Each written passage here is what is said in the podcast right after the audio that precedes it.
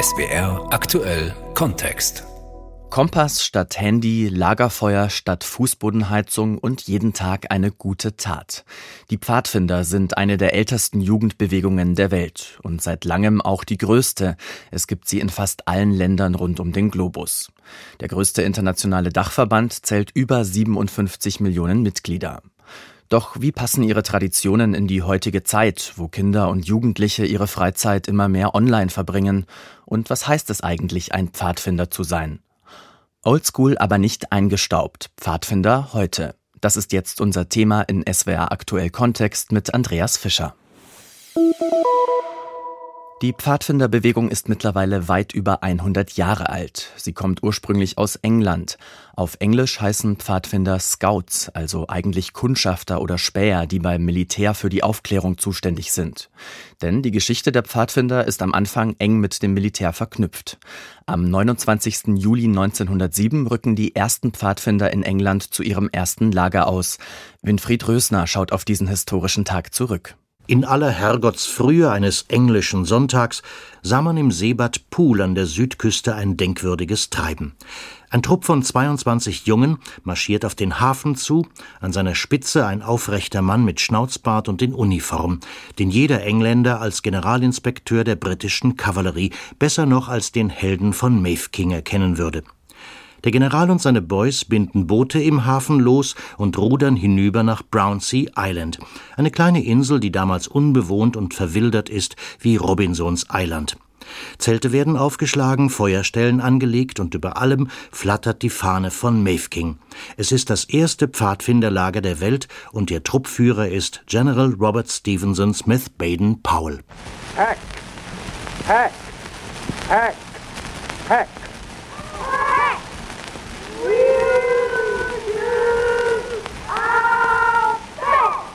Hello, boys.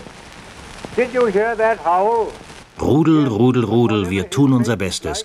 Und dann erklärt BP, wie der General bald vertraulich von seinen Boys genannt wird, was ein Wölfling ist. Ein kleiner Junge in Kluft, mit grünem Hemd und Mütze, nackten Knien und einem hässlichen Gesicht. Ja, aber das Gesicht ist nicht wichtig.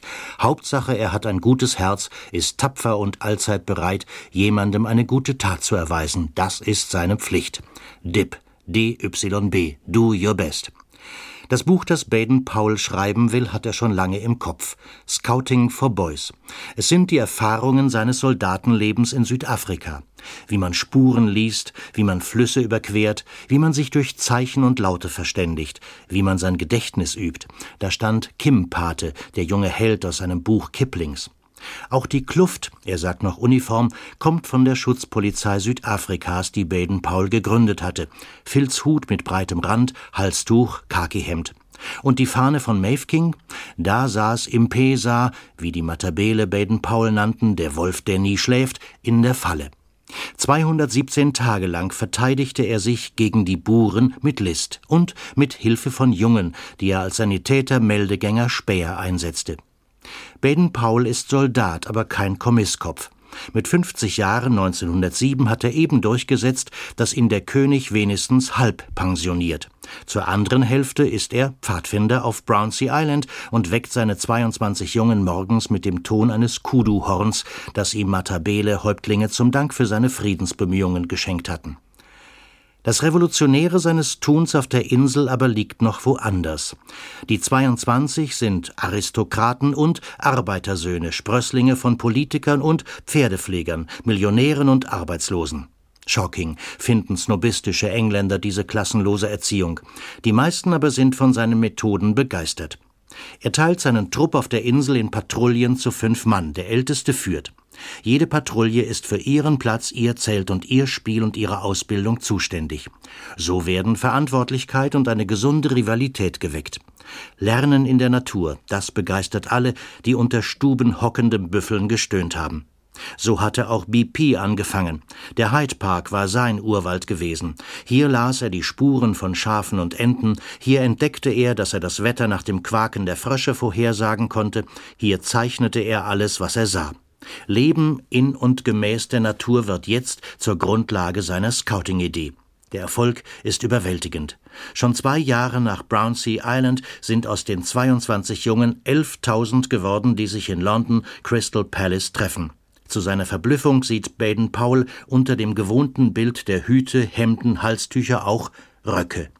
We are Girl Scouts, erklären sie dem General, der sich nun fulltime um seine Pfadfinder kümmert.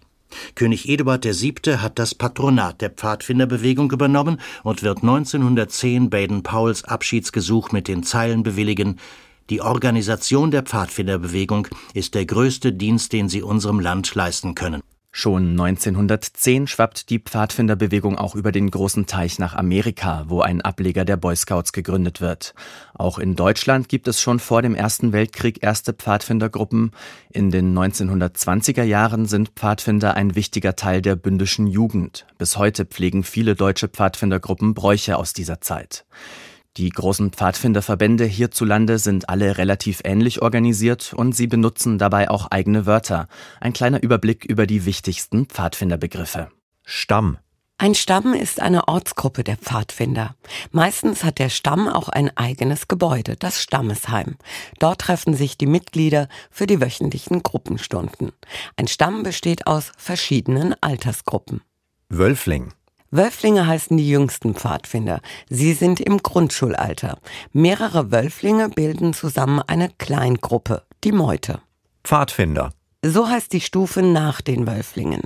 In sie kommt man in der Regel mit elf bis zwölf Jahren und bleibt, bis man 15 ist. Mehrere Pfadfinder finden sich in einer Sippe zusammen. Ranger und Rover. Mit 15 oder 16 steigt man in diese Stufe auf. Ranger und Rover übernehmen Leitungsaufgaben im Stamm. Sie organisieren Fahrten oder kümmern sich um die Finanzen. Halstuch. Das Halstuch ist das Erkennungszeichen der Pfadfinder. Die Farben sind je nach Dachorganisation unterschiedlich. Innerhalb der Verbände haben auch die Altersstufen in der Regel ihre eigenen Farben. Doch was genau machen Pfadfinder heute eigentlich? Wir haben einige Menschen in Karlsruhe gefragt, was sie über Pfadfinder wissen. So eine Abenteuergruppe, ja. Die lernt Erste Hilfe, sich in der Wildnis auszukennen, Feuer zu machen, Flüsse zu durchqueren, keine Ahnung, sowas, halt Zelte zu bauen.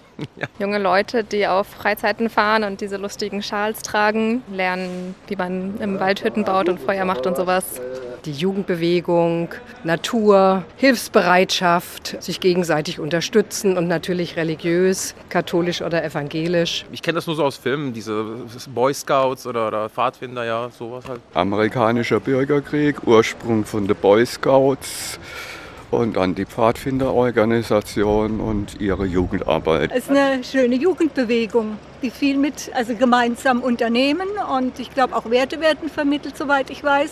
Snoopies.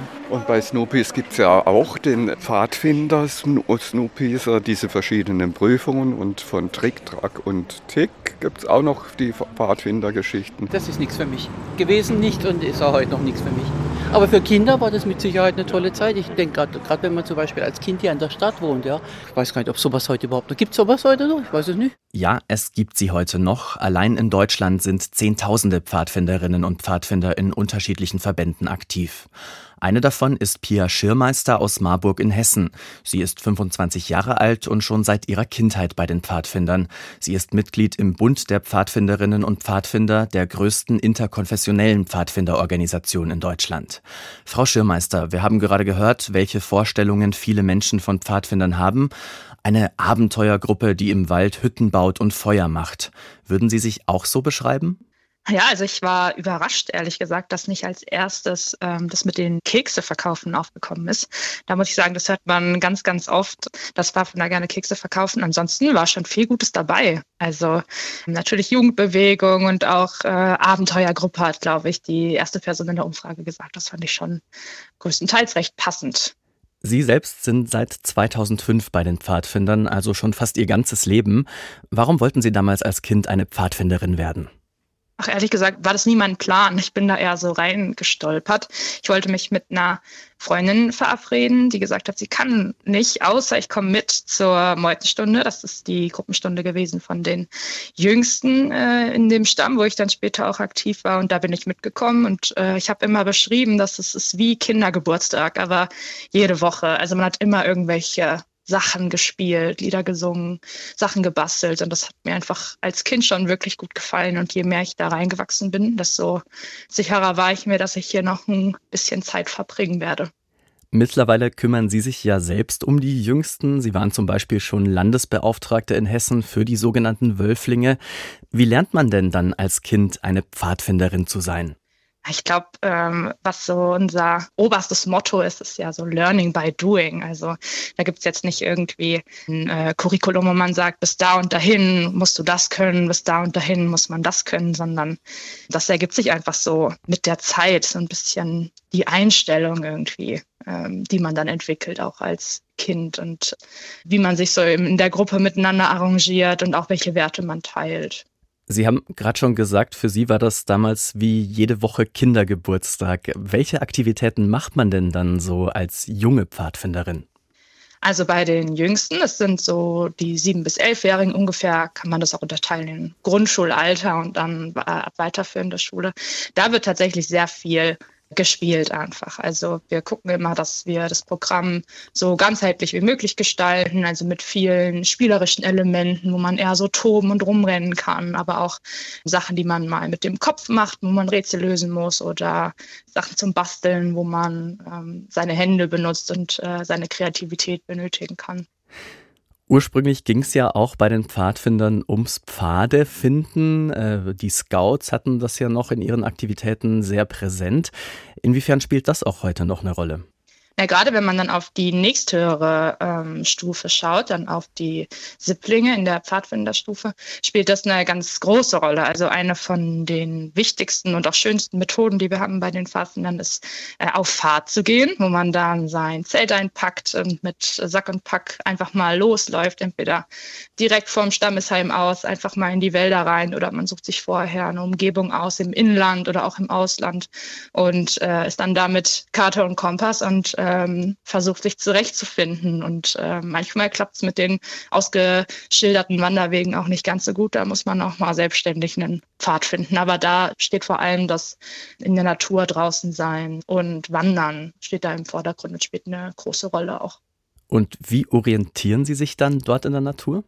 Ja, ganz oldschool. Also ich glaube, ähm, heutzutage hat ja fast jeder ein Smartphone. Wir versuchen bei uns im Bund ist es zumindest so. Ich weiß, dass da manche auch schon moderner unterwegs sind, aber wir versuchen immer so möglichst auf elektronische Geräte zu verzichten. Also wir sind wirklich mit Karte und Kompass unterwegs und äh, versuchen uns dann zurechtzufinden. Oft sind auch viele Sachen gut ausgeschildert. Wenn man jetzt aber sich komplett verlaufen hat und mitten im Wald steht, will ich äh, nicht behaupten, ich hätte noch nie mein Handy rausgeholt, um mal zu schauen, ob mein GPS mich noch tracken kann, da wo ich bin. Also das ist schon auch erlaubt. Aber erstmal versuchen wir das so oldschool wie möglich zu halten. Wenn Sie dann in den Wald gehen, auch bei einem Lager, wie muss ich mir dann so ein Pfadfinder-Camp vorstellen? Das ist ja bestimmt ganz anders als auf einem standardmäßigen Campingplatz. Auf jeden Fall sind die Zelte ganz anders. Ich glaube, was da für unseren und auch manche andere Bünde ganz charakteristisch ist, sind unsere Zelte. Die sind nämlich ganz schwarz und ganz groß. Die einen sehen ein bisschen aus wie so Tipi-Zelte. Das sind die Koten. Da schlafen immer so Gruppen so zwischen sechs und zehn Leuten drin. Und für größere Gruppen gibt es dann noch die Jurten. Das sind so fast rund, würde ich sagen. Und mit einem Loch oben in der Mitte, das ist auch immer noch ganz wichtig, damit man äh, drin Feuer machen kann. Und da habe ich damals mit äh, meiner Gruppe auch mit so 20, 25 Kindern auf einmal drin geschlafen. Wie ist denn dann diese Atmosphäre, wenn man sich da so nachts im kalten Wald zusammenkuschelt? Ja, sehr schön. Also es ist was ganz anderes als im Alltag. Erstmal, weil natürlich so alle sehr jung sind. Ich glaube, das ist auch ziemlich entscheidend, ähm, einfach weil es keine Erwachsenen gibt wie jetzt zu Hause, die einem so Regeln vorschreiben. So, die wichtigsten Regeln ergeben sich von selbst, weil wenn man dann im Wald sitzt und niemand kocht oder kümmert sich darum, dass die Zelte aufgebaut werden, dann hat man weder was zu essen noch einen Schlafplatz. Aber ansonsten ist man recht frei so in allem, was man ähm, am Tag macht und auch in der Nacht und darf sich auch mal ganz anders verhalten als zu Hause. Mal lange aufbleiben, mal diese eine verrückte Idee in die Tat umsetzen, die man die ganze Zeit schon hatte, aber wo es zu Hause einfach keinen Rahmen für gibt. Und da wird immer sehr viel getobt, sehr viel gesungen, sehr viel verrücktes Zeug einfach miteinander gemacht und sehr viel gelebt auch, würde ich sagen. Sie haben es gerade geschildert, bei solchen Lagern geht es dann viel um Naturerleben, um Gemeinschaft. Fast jeder hat wahrscheinlich in Bezug auf Pfadfinder aber auch schon mal das Motto jeden Tag eine gute Tat gehört. Welche Rolle spielt das denn in Ihrem Alltag? Also ich glaube grundsätzlich passt dieses jeden Tag eine gute Tat sehr gut zu unseren Werten. Wir haben ähm, in unserem Bund Regeln für die Altersstufen. Bei den Jüngsten sind das zwei. Ich will ein guter Freund sein und unsere Regeln achten. Die Regeln achten ein Wölfling hilft, wo er kann und ein Wölfling nimmt Rücksicht auf andere. Das sind die beiden Regeln. Ich finde, das ist ja schon recht deckungsgleich. Und bei den Älteren kommen dann noch ein paar hinzu, die sich auch so um die Gemeinschaft, um kritisch sein, um Verantwortung übernehmen drehen und natürlich auch um, um den Umgang mit der Natur und der Umwelt. Wenn man sich jetzt aktuell anschaut, dass Kinder immer mehr Zeit am Handy verbringen und sich auch immer weniger bewegen, da wirken die über 100 Jahre alten Traditionen der Pfadfinder fast schon ein bisschen wie ein Kontrast dazu. Glauben Sie denn, dass das Pfadfindertum auch in den kommenden Jahren sich gegen solche digitalen Trends behaupten kann? Auf jeden Fall. Ich glaube, wir sind im Moment in der Gesellschaft an einem Punkt angekommen, wo wir feststellen, dass so viele digitale Medien, die uns zur Verfügung stehen, uns auf Dauer auch gar nicht so gut tun und dass da viele auch wieder zu analogen Tätigkeiten und so ein bisschen Entschleunigung zurückkehren wollen. Und ich selbst merke das auch immer, dass mir das total gut tut, wenn ich auf einem größeren Lager bin, mal zehn Tage mein Handy auszuschalten und äh, einfach mal die Welt dann ganz anders wahrzunehmen und wie ruhig man dann auch wird, wenn man nicht ähm, alle fünf Minuten einmal sein Handy zückt, um draufzuschauen, ob einem jemand geschrieben hat. Oder nicht abends stundenlang auf TikTok oder Instagram scrollt, sondern halt mit seinen Freunden zusammen ist, Spiele spielt, singt, Quatsch macht. Und gibt es da mittlerweile auch Eltern, die ihre Kinder bewusst zu Ihnen schicken, damit sie eben diese analoge Welt mal erleben? Oh, mit Sicherheit. Also ich persönlich habe noch keinen Elternteil getroffen, was mir das so ins Gesicht gesagt hat, aber ich würde sagen, dass es auf jeden Fall eine Rolle spielt. In der Corona-Zeit hat man das ganz arg gemerkt, ähm, auch als noch Homeschooling war und ähm, den Kindern sämtliche anderen Hobbys nicht mehr möglich waren, dass sobald die Pfadfinder wieder erlaubt waren, die Kinder wirklich in Strömen zu uns gekommen sind. Ich glaube, da hat das schon eine ganz wichtige Rolle gespielt. Sie persönlich gehören jetzt mit 25 Jahren schon zu den Älteren bei den Pfadfindern. Wie geht's denn bei Ihnen weiter? Müssen Sie irgendwann aufhören oder bleibt man ein Leben lang Pfadfinder? Also ich glaube, rausschmeißen wird ein niemand, aber ich glaube, man wächst ja auch mit seinen Aufgaben und irgendwann wächst man auch aus seinen Aufgaben raus und hat einfach andere Prioritäten in seinem Alltag so im Stamm hören die meisten so mit, äh, mit 18 Jahren auf. Ich habe dann, auch weil ich für mein, äh, für mein Studium weggezogen bin, habe ich dann ja im Landesverband mehr Aufgaben gesucht. Da bin ich äh, im Moment auch daran, alle meine Aufgaben an Jüngere abzugeben. Und ich finde, das ist auch ein wichtiger Punkt, dass wir ein Jugendverband sind, ähm, auch Jugend führt Jugend ja so als Leitsatz auch haben. Und das ist natürlich manchmal chaotisch und ich habe Pädagogik studiert. Manchmal auch denkt man sich so, na ja, das würde ich jetzt äh, aus einer professionellen Perspektive vielleicht anders machen, aber ich glaube, genau das macht den Charme aus. Und meine persönliche Meinung ist, dass man sich irgendwann, sobald man merkt, so die junge Generation will übernehmen, auch ähm, zurückziehen sollte, um einfach ja diese diese Stimmung zu erhalten. Sagt die Pfadfinderin Pia Schirmeister. Frau Schirmeister, vielen Dank für das Gespräch. Sehr gerne. Und das war SWR aktuell Kontext. Oldschool, aber nicht eingestaubt. Pfadfinder heute. Ich bin Andreas Fischer.